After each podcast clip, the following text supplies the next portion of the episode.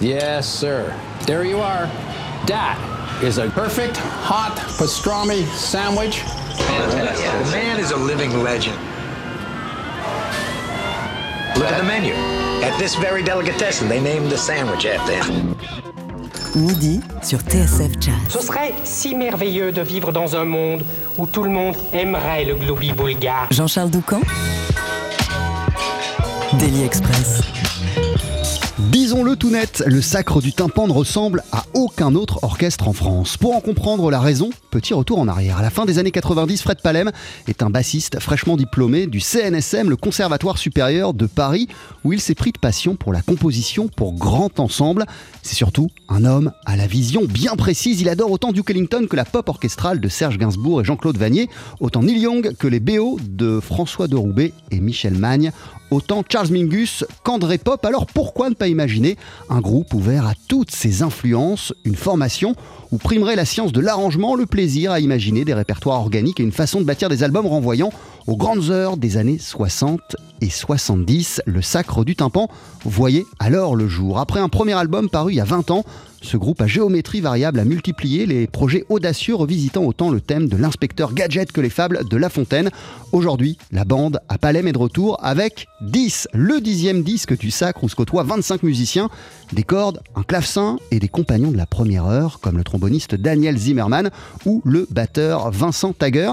Je citais à l'instant Gainsbourg ou François de Roubaix. Ce nouveau répertoire évoque clairement l'esprit psyché qui souffle sur Histoire de Mélodie Nelson ou la BO de l'Homme Orchestre. Cet album, c'est tout simplement de la dynamite. Quelle joie de commencer cette nouvelle année de Daily Express avec son cerveau. Fred Palem, bienvenue. Bienvenue, merci. Comment ça va? Ça va super bien, en pleine forme. Alors attends, comme on est euh, le 4 janvier, je suis obligé de te demander, euh, c'est quoi les bonnes résolutions du Sacre du Tympan pour 2023 Ah, les bonnes résolutions, bah, c'est de tourner euh, un maximum en France et en Europe. Ailleurs peut-être, voilà, on va faire un maximum de, de concerts, on, on continue à, à, à bosser, à répéter et on est chaud pour, pour attaquer la, la tournée. Et quelles sont les tiennes euh, de bonnes résolutions, Fred, d'un point de vue musical? Ah mais bonne résolution, bah c'est, je vais continuer à écrire de la musique là, ça y est, j'ai recommencé. Je suis en train de travailler sur le, le 11e album. Donc la suite de 10. Et ouais, la suite, ouais, voilà. Donc vu qu'il me faut beaucoup de temps à chaque fois, euh, bah là je, je m'y suis remis là. Voilà. Euh, en tout cas, 2023 euh, sera aussi bien pour le Sacre que pour TSF Jazz une année où on va continuer à chérir la musique en physique. Voici tout de suite l'amour du disque. Thank you.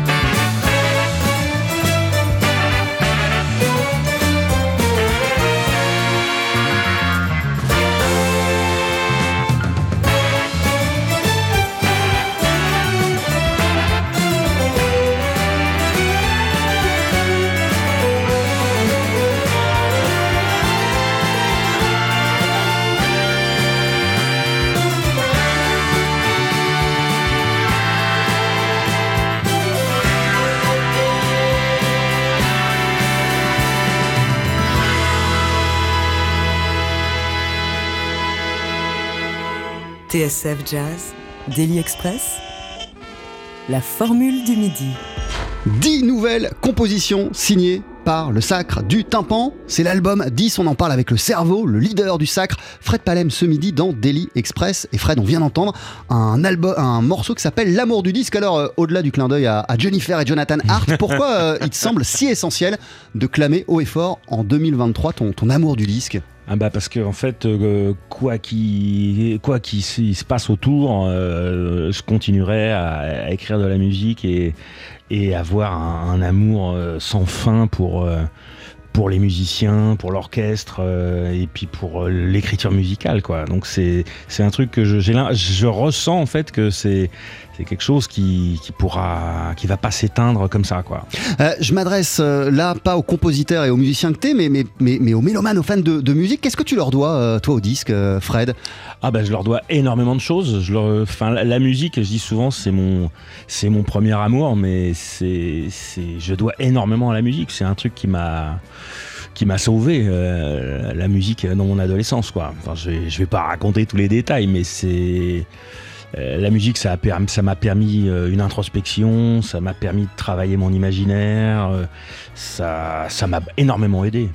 Euh, et au-delà, je reste un, instant sur, euh, sur ce titre, l'amour du disque. Au-delà de cette affirmation, euh, que veut dire ce titre dans, dans la façon que tu as, avec le sacre, d'imaginer des albums, de bâtir des répertoires, même de les enregistrer, ces disques? Ah bah c'est-à-dire que moi j'aime toujours faire quand je réalise un album, c'est enfin je pense que beaucoup de musiciens sont comme ça, mais je veux vraiment que tout soit au, mieux, au mieux, au mieux avant de le laisser au, au- public et donc j'essaye de soigner chaque détail évidemment dans les compos, mais aussi dans dans la fabrication, euh, la fabrication du vinyle par exemple, Euh, la pochette, je suis très attentif au, au visuel. Euh, donc voilà, je veux que rien ne soit laissé au, au, au hasard et donc, et donc voilà, et une fois que vraiment je sens que, que c'est cuit, je sers. Voilà. Euh, Deux ans après avoir habillé les Fables de la Fontaine, t'es parti sur toute autre chose, donc, euh, pour ce nouvel album. 10, euh, c'est un répertoire intégralement composé de compos, Ouais, original, il n'y a pas de reprise. Euh, c'est aussi quasiment que de l'instru, même si on, on, Ouais. on- on entend et on va l'entendre, on entend ta voix. Euh, c'est le résultat X de quelle, de quelle réflexion, de quelles envies, mais aussi de, de quel développement dans l'histoire euh, maintenant longue du Sacre du Tympan? Mm, Bah, c'est-à-dire, il y a un peu deux, deux, deux choses. C'est-à-dire qu'il y a la musique originale dans le sacre qui existe depuis le début. Et aussi, de temps en temps, je m'octroie des, entre guillemets, des petites vacances où j'aime. euh, Oui, moi j'ai cité que les vacances en intro, euh, l'inspecteur Gadget, euh, Ouais. Cartoons, ou les Fables de la Fontaine. Évidemment, dès le départ, l'album euh, que vous avez sorti il y a maintenant euh, 20 ans, c'était des compos. Hein. Ah oui, c'est de la compo. ouais, Commencé bien par sûr. la procession des illuminés. Exactement, voilà, on peut rien vous cacher. Et, et en fait, il y a aussi toute un- une phase qui est plutôt de- du répertoire dans le sac du tympan, de la transmission, où j'aime bien transmettre un peu l'amour que j'ai pour d'autres compositeurs, essayer de mettre de la lumière sur des compositeurs que je trouve euh, euh, pas assez euh, mis en avant. Par exemple, il y a eu François de Roubaix, il y en a d'autres, hein, André Pop, etc. Voilà, c'est des gens qui m'ont marqué, qui m'ont appris plein de choses. Et j'aime bien aussi transmettre au public bah, l'amour que j'ai pour ces compositeurs. Donc voilà, ça c'est une autre phase. Mais il y a de toute façon en filigrane toujours la musique originale qui existe depuis le début dans le sac et que je continue à développer et que je vais continuer encore à, à- à développer. ouais. Euh, tu me disais que t'attachais énormément d'importance euh, à, à tous les détails euh, à- en amont de, de la sortie d'un album. Le processus est donc, j'imagine, extrêmement long. Ça représente combien de temps de travail, par exemple? Vraiment, de, de- de la naissance de l'idée, du moment où tu commences à, à écrire les morceaux jusqu'à celui où, où l'album sort. X, ça a représenté combien de temps de travail et, et- et quelle- par quelle phase de réflexion, par quel processus t'es passé Bah c'est, en gros, il y, a- deux ans de travail, mais c'est pas deux ans de travail tous les jours, mais ça travaille dans la tête tout le temps en fait. Même quand je suis pas sur ma partition, sur mes scores, euh, c'est quand même dans ma tête en fait. Donc ça travaille quand même dans ma tête en permanence tous les jours. Donc euh, il y a un gros temps de gestation qui est à peu près de deux ans où je commence à écrire le premier morceau et où j'écris le dernier. Et euh, une fois que ça c'est fait, généralement j'envoie des. Maintenant, j'arrive à envoyer des maquettes à mes musiciens, comme ça ils ont une petite idée plus précise. Euh, Je leur envoie des partitions, on organise une répétition et puis voilà. Après, ça va assez vite. L'enregistrement, ça va assez vite aussi. hein. Il y a eu euh, quatre jours euh, pour la section rythmique, une journée pour les cuivres, une journée pour les cordes. Donc c'est pas beaucoup, hein, ça fait ça fait même pas une semaine. Euh, voilà, c'est la partie la plus longue, c'est quand je suis tout seul avec mes partitions, je, je reviens sur mes notes, euh, j'essaye de ne pas être tendre euh, avec moi. Euh, c'est voilà, je, une fois, des fois, je laisse, j'ai l'impression que le morceau est terminé, mais je le laisse un petit peu reposer. Je reviens dessus, je me dis ah ouais voilà, là j'ai bien fait de laisser reposer parce que ça je peux faire mieux, etc. Et Voilà. qu'est-ce que tu voulais pour 10 euh, Qu'est-ce que tu avais en, en- en tête? Eh ben, en fait, euh, ça a commencé assez naturellement, c'est-à-dire que euh, j'ai commencé les, à composer pendant le premier confinement. euh, tranquillement et en fait moi je me pose pas la question de savoir si euh, enfin j'attends pas l'inspiration venir jamais. Enfin j'y crois pas à l'inspiration. Je crois au, travail plus. Donc euh, je, me, je me dis tiens là va falloir que je compose un nouvel album. Et je commence à gratter. Je commence à, à noter des idées. Je commence à faire le tri dans mes idées dans mes notes euh, et, euh, et petit à petit ça se construit comme ça tout doucement tout doucement tout doucement. Et à un moment paf il y a quelque chose qui sort je me dis ah là tiens là, on tient quelque chose là je vais développer ce morceau là c'est comme ça que ça marche mais je crois pas à l'inspiration j'attends pas que l'inspiration me tombe dessus Euh, ça peut arriver par contre hein. il y a des morceaux sur le disque où j'étais inspiré et le truc est sorti comme ça. Mais euh, voilà c'est un truc en plus. Je le disais, Fred Palem, il y a 25 musiciens qui sont impliqués dans, ce nouvel album du, du Sacre du Tympan. On est quand même à une époque où il y a plein de gens qui créent euh, de la musique euh, dans leur chambre avec des logiciels, euh, des machines, vraiment tout seuls, qui font des projets de, A à Z. Qu'est-ce qui t'a poussé, toi, et qu'est-ce qui continue à te pousser à imaginer des projets avec autant de monde, dont des cordes, en sachant d'ailleurs les difficultés qui peuvent découler du fait d'impliquer autant de musiciens dans un projet? Bah, en fait, le, le souffle produit par un orchestre de 25 personnes n'est pas le même que celui produit par un, musicien seul. Voilà, je, c'est évident. Je dis pas que c'est mieux. euh, je dis juste que le rendu est différent. Voilà, euh, il y, a des- y a des orchestres ou de la musique où il y a 30 personnes euh, qui, qui- qui- qui- n'a aucun intérêt et puis il vaut mieux écouter un, un grand pianiste ou, ou une grande violoncelliste. Mais voilà, c'est pas quelque chose de qualité, c'est que c'est, on va dire, c'est différent. La perception de la musique est différente quand on a un grand orchestre et quand on a un musicien seul. Ça me paraît évident, mais je le souligne quand même. Donc moi, je suis attiré par ça et j'ai toujours été attiré par par ça. Euh, L'énergie qui est dégagée par 25 euh, êtres humains sur scène. Elle est fatalement différente. Ça te procure quelle émotion, toi, justement, euh, cette puissance orchestrale? Bah moi ça me donne des frissons même encore aujourd'hui. C'est le moment que je préfère, c'est quand je donne mes partitions aux musiciens, musiciennes et puis je leur dis 3 à 4 on joue, bloum et le truc retentit. Et voilà, ça c'est c'est mon, mon moment favori euh, de, dans, dans la musique. Voilà, donc euh, c'est quelque chose que, je veux continuer à, à ressentir hein, le plus longtemps possible. L'album s'appelle 10, c'est le nouveau projet de Fred Palem et du Sacre du Tympan, groupe qui a été formé à la fin des années 90. Le premier album, il est paru il y a plus de 20 ans maintenant, en 2002. On va y revenir hein, au cours de, de l'émission, mais juste avant, on va écouter un extrait de cet album, un morceau qui s'appelle Stratagème 34.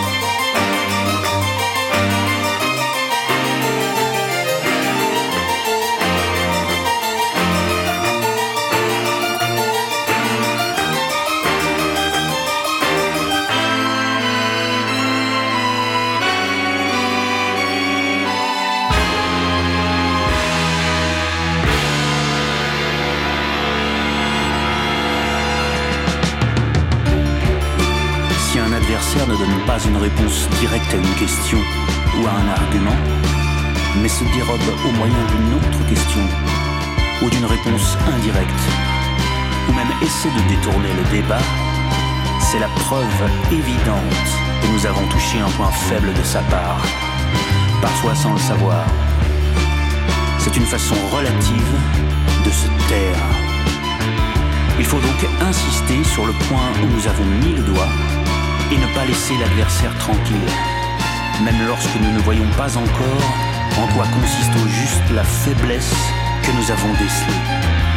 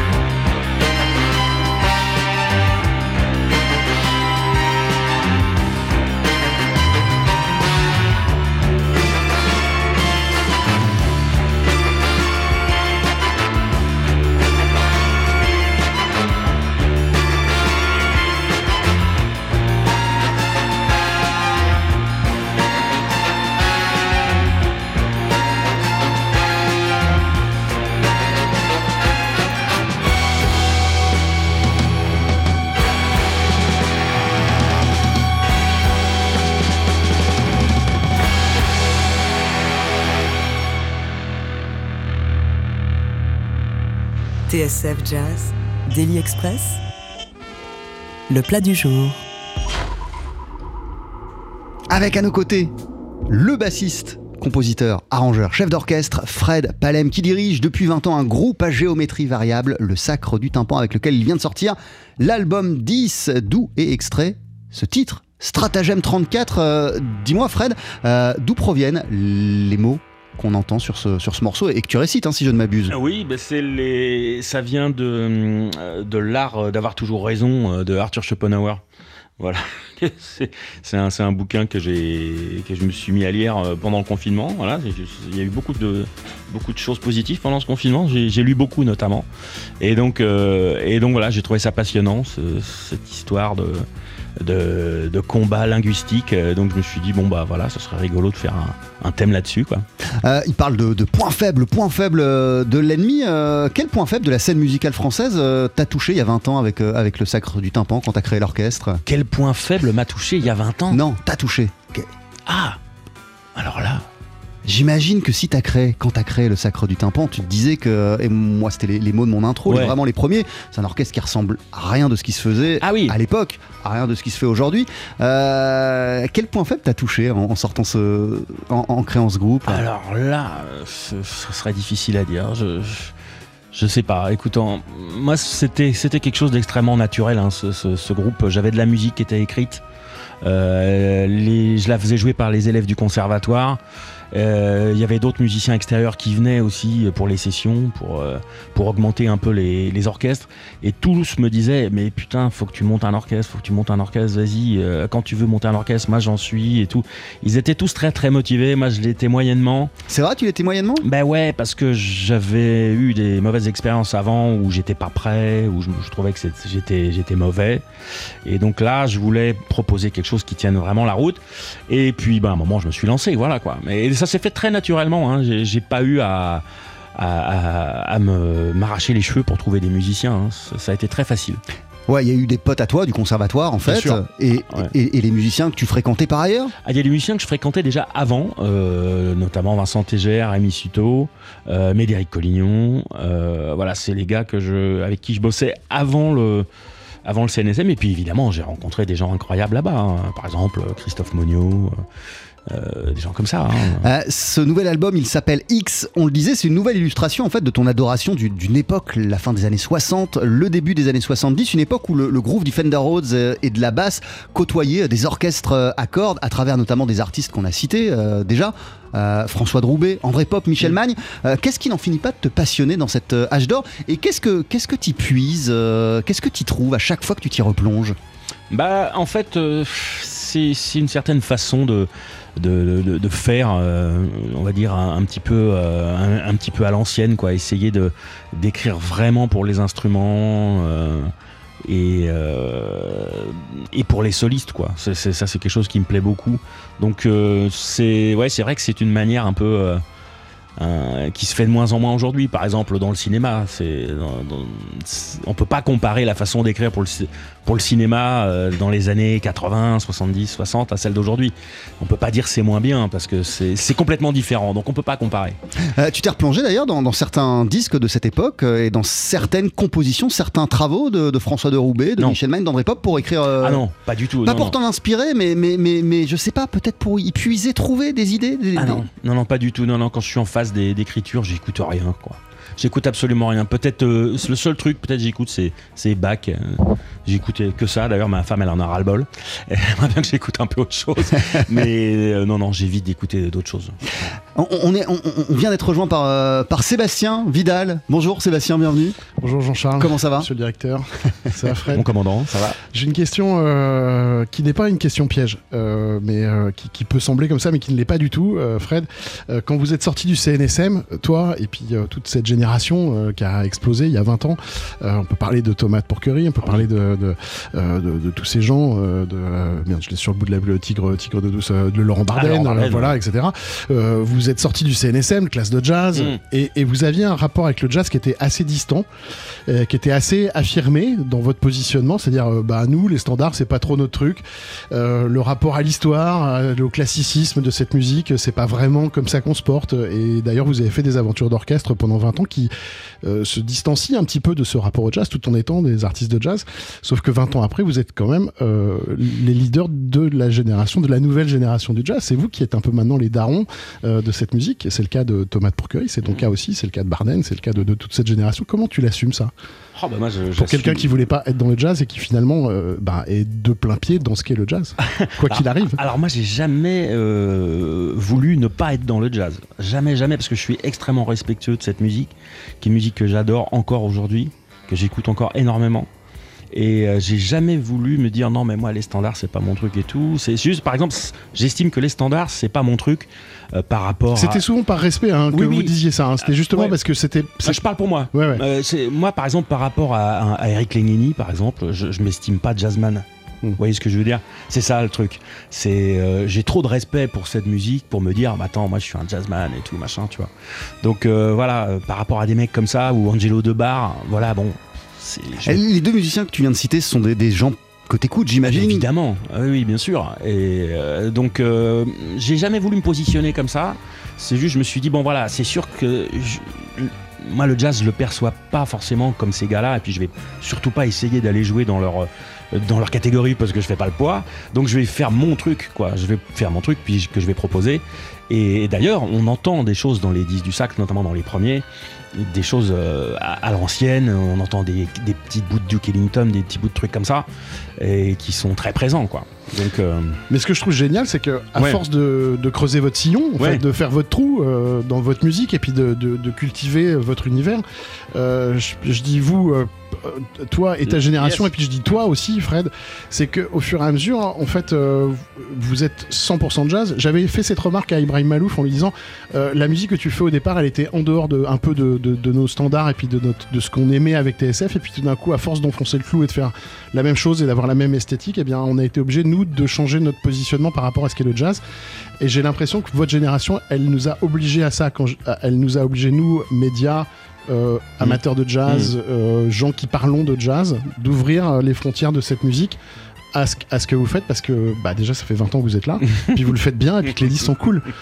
Donc c'est chouette. ah bah moi je suis ravi, je suis absolument ravi, quoi. Donc, euh, c'est, je suis, je suis ravi aussi qu'une radio comme ça continue toujours. Je trouve c'est, c'est génial. C'est un truc de fou.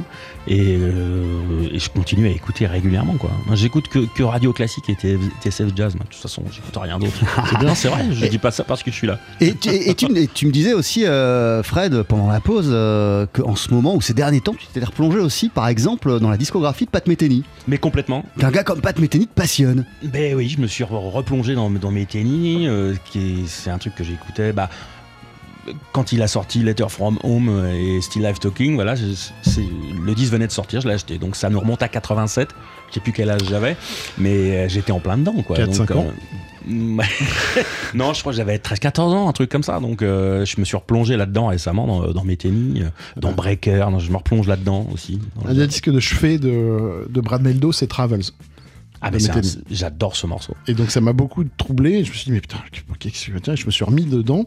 Ah dans oui. ces deux doubles albums là, du Pat Metheny Group, etc., dans lequel il y a Travels, qui est un morceau extraordinaire qui fait que 12 minutes, 13 minutes, je sais plus. euh, C'est voilà. un morceau de country music et il y a une version avec Brad Meldo et Breaker Ouais. et avec un solo de Brad Meldo dont je- je- que je, connais par cœur. Voilà, c'est terrifiant quoi.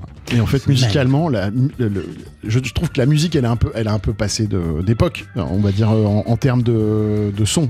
En termes de son, c'est un, peu, un peu compliqué.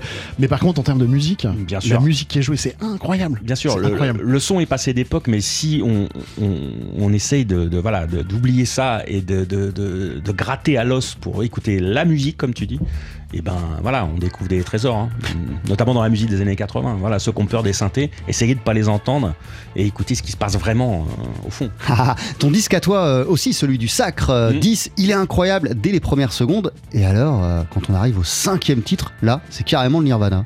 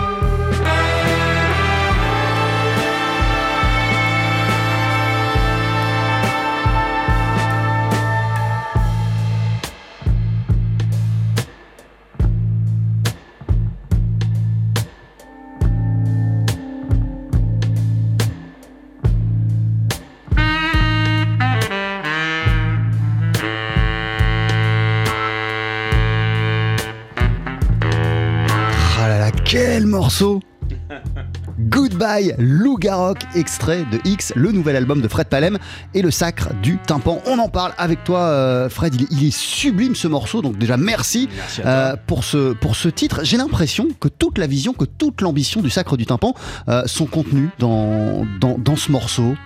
Vraiment, je- ça c'est un morceau, le sacre du tympan. Mhm. Pour en revenir à ce que disait Sébastien ouais, Vidal il y a- ouais. il y, a quelques minutes, euh, le son du sacre du tympan, C'est ça. Ouais. il est là-dedans. Bah sans doute, écoute, euh, tu sais, c'est un morceau euh, qui est venu, là pour le coup, euh, euh, c'est j'étais inspiré, quoi, voilà, tout simplement. C'est un morceau que j'ai écrit pour mon papa, euh, qui m'a quitté il y a deux ans, et il me réclamait en permanence euh, un morceau. Il dit, ah, faut t'écrire un morceau pour ton vieux père et tout. Je dis, mais oui, oui, oui, j'en ferai un. Et puis, boum, il est parti brusquement. Je me suis dit, merde, bon, bah, je vais essayer de me rattraper maintenant. Je vais faire, il faudra que je fasse un morceau pour lui. Et puis un jour, j'ai un énorme coup de blues, comme ça peut arriver euh, lors de ces moments-là, m'est tombé dessus. euh, et puis j'avais cet air dans la tête qui. J'étais en train de conduire, et puis je me suis arrêté, je- j'ai sifflé le truc sur mon, mon dictaphone. euh, euh, un espèce de truc de blues à la con. Et puis quand j'ai repris mes notes, je me suis dit, mais eh, ça peut être intéressant, il y a peut-être moyen de faire quelque chose. Et donc voilà, le morceau a été fait très très très rapidement.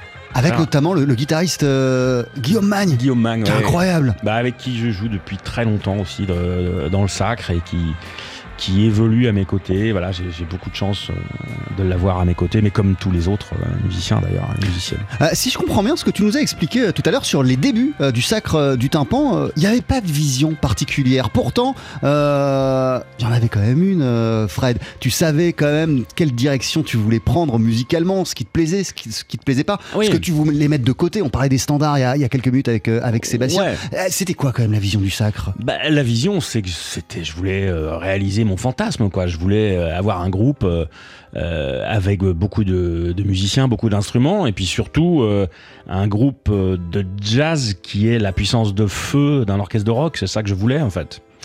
C'était ça mon fantasme. Je voulais un truc vraiment à la croisée des chemins. Euh, entre les deux, deux musiques qui, en- qui, qui m'ont marqué, et qui, qui m'ont fait euh, grandir, quoi, le, le rock et le jazz, quoi. Euh, 1998, c'était donc les débuts du sacre du Ouais. tympan. 2002, le premier album qui était introuvable hein, euh, Mm. depuis longtemps et, et que tu as réédité l'an passé. Ouais. Mais ouais, exactement. Pour les 20 ans, c'est bien vu. Et voilà, exactement. Il a été réédité. C'est c'est le producteur euh, du disque de l'époque qui, qui- qui l'a réédité. Et donc, euh, on a réussi à faire une, belle réédition avec un livret très très complet où euh, tous les tous les musiciens, enfin un, un grand nombre de musiciens qui sont qui racontent les anecdotes de l'époque. Euh, Il y a un gros livret de je sais plus de, 25-30 pages et, euh, et puis il y a un artwork euh, enfin magnifique parce que je détestais l'art- l'artwork de l'époque. La pochette rouge avec le petit bébé Ah, j'ai toujours Enfin, la détesté. poupée, c'est ça Ah ouais, elle m'a été imposée, c'était l'horreur. Mais c'est pas grave. On s'est vengé 20 ans après. On en a fait une, une vraie belle avec Elzo Durt. Voilà.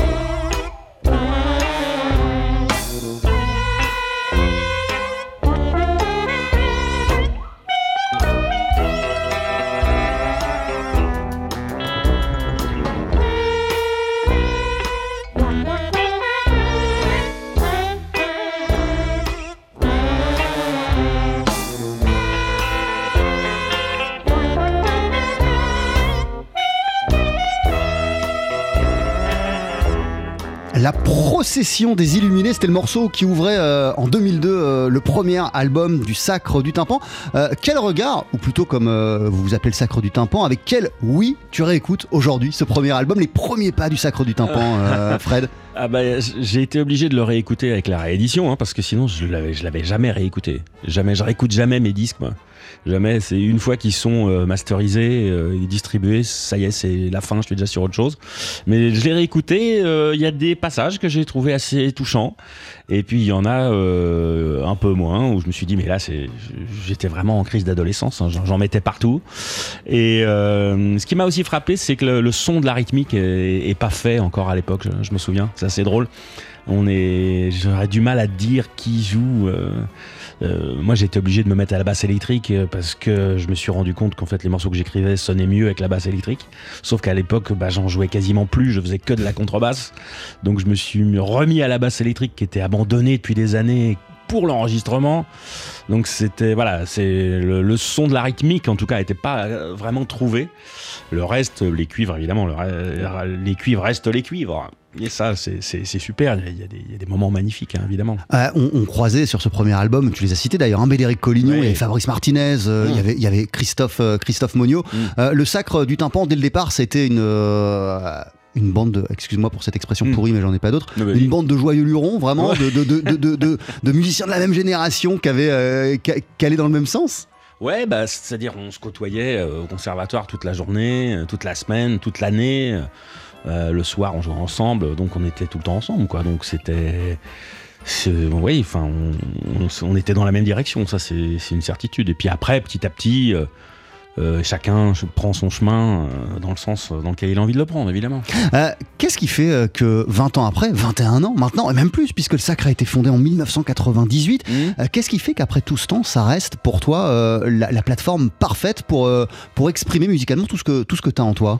Ah bah parce que je peux difficilement le faire ailleurs. Même si euh, les, les- les castings, entre guillemets, ont évolué, euh, il y a Mm. les musiciens qui sont partis, d'autres qui sont arrivés, euh, que, que, que c'est un groupe à géométrie variable, Ouais, comme, ouais. comme je le disais. Sur cet album, y en a 25, il y a, il y a- il y a 25 musiciens, c'est pas toujours le cas. Euh, qu'est- Qu'est-ce qui fait que c'est quand même toujours la plateforme qui, euh, qui, qui te convient, euh, le sacre? Ah bah parce que c'est un des rares endroits où je peux vraiment m'exprimer sans, sans entrave, on va dire. Donc voilà, ça, le sacre, évidemment, ça évolue d'un d'un album à l'autre, c'est jamais la même formation. Euh, là, il y a 25 musiciens sur le disque, mais en tournée, euh, je vous rassure, on n'est pas 25, euh, on, on est 12. Euh, donc c'est quatuor à cordes, 4 cuivres et 4 rythmiques. hein. donc voilà, ça c'était spécialement pour le disque que j'avais augmenté la section cordes. Mais euh, le sacre, ça reste, oui, le- la plateforme créative idéale euh, pour moi, enfin pour le moment. Peut-être qu'il y en aura d'autres, j'espère. Et tu me disais euh, en antenne, Fred, que si ça ne tenait qu'à toi, tu sortirais 4-5 albums par an. Ah oui, ah oui, oui, oui, si, si, si, si c'était pas si compliqué, je, oui, je sortirais 4-5 albums par an. J'aurais adoré faire ça comme à la grande époque des, des, des labels euh, où euh, tu devais sortir 4 disques dans l'année. euh, fallait faire, je pense aux disques de, par exemple, les Les Baxter et tous ces gars-là. Fallait qu'ils sortent un, un disque sur Exotica, un disque sur le thème de l'espace, un disque avec des voix, un disque avec des cordes, un disque avec des trucs. J'aurais adoré faire ça. Mais ça veut dire que celui-ci, X, il est sorti mi-novembre, donc il y a- il y, a un mois et demi. Ouais. Euh, toi, tu as déjà, euh, par rapport à nous, public, 5 coups d'avance Tu as déjà 5 projets là en tête euh Ah, c'est comme, les échecs, il faut toujours avoir pl- plusieurs coups d'avance. Il faut avoir euh, ouais, au minimum une dizaine, c'est même, même pas plus. Donc oui, oui, là, j'ai déjà commencé à réfléchir à la suite, bien sûr. Et je, suis, je me suis remis à l'écriture euh, tranquillement là. Voilà. Merci beaucoup, euh, Merci, Fred Palem, d'être passé nous voir dans, dans Daily Express. L'album est canon, il s'intitule X après la pub. On va en écouter un dernier extrait, Beaches and Marbella. Oui Voilà, c'est le morceau qu'on va entendre. Eh ben, c'est parfait, euh, voilà. euh, c'est parfait. C'est pas moi qui ai trouvé le titre, hein, c'est mon manager. Donc voilà. Eh, mais tu l'as gardé. Moi, je l'ai gardé. le je- titre, hein, pas le. Ah oui, oui, j'ai gardé le manager et le titre, mais j'avais aucune idée euh, pour ce, pour ce morceau-là, qui est un morceau qui a été écrit euh, à la sortie du premier confinement, encore lui. J'étais tellement content, euh, il y a un truc qui, qui a jailli comme ça, c'est ce morceau-là, voilà, il est dans l'état. Et ben on va l'entendre juste après cette courte pause sur TSF Jazz. À très très bientôt, Fred. Merci. 12h-13h, Daily Express sur TSF Jazz. Aujourd'hui, moule marinière, foie gras, caviar, cuisses de grenouille frites ou alors tarte au poireau. Jean-Charles Doucan.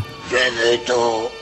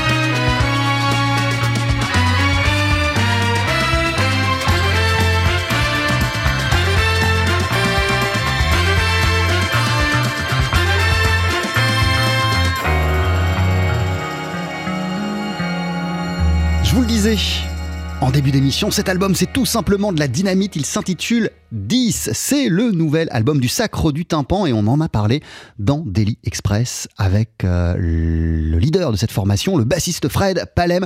Le morceau de clôture de notre émission s'intitulait Peaches and Marbella.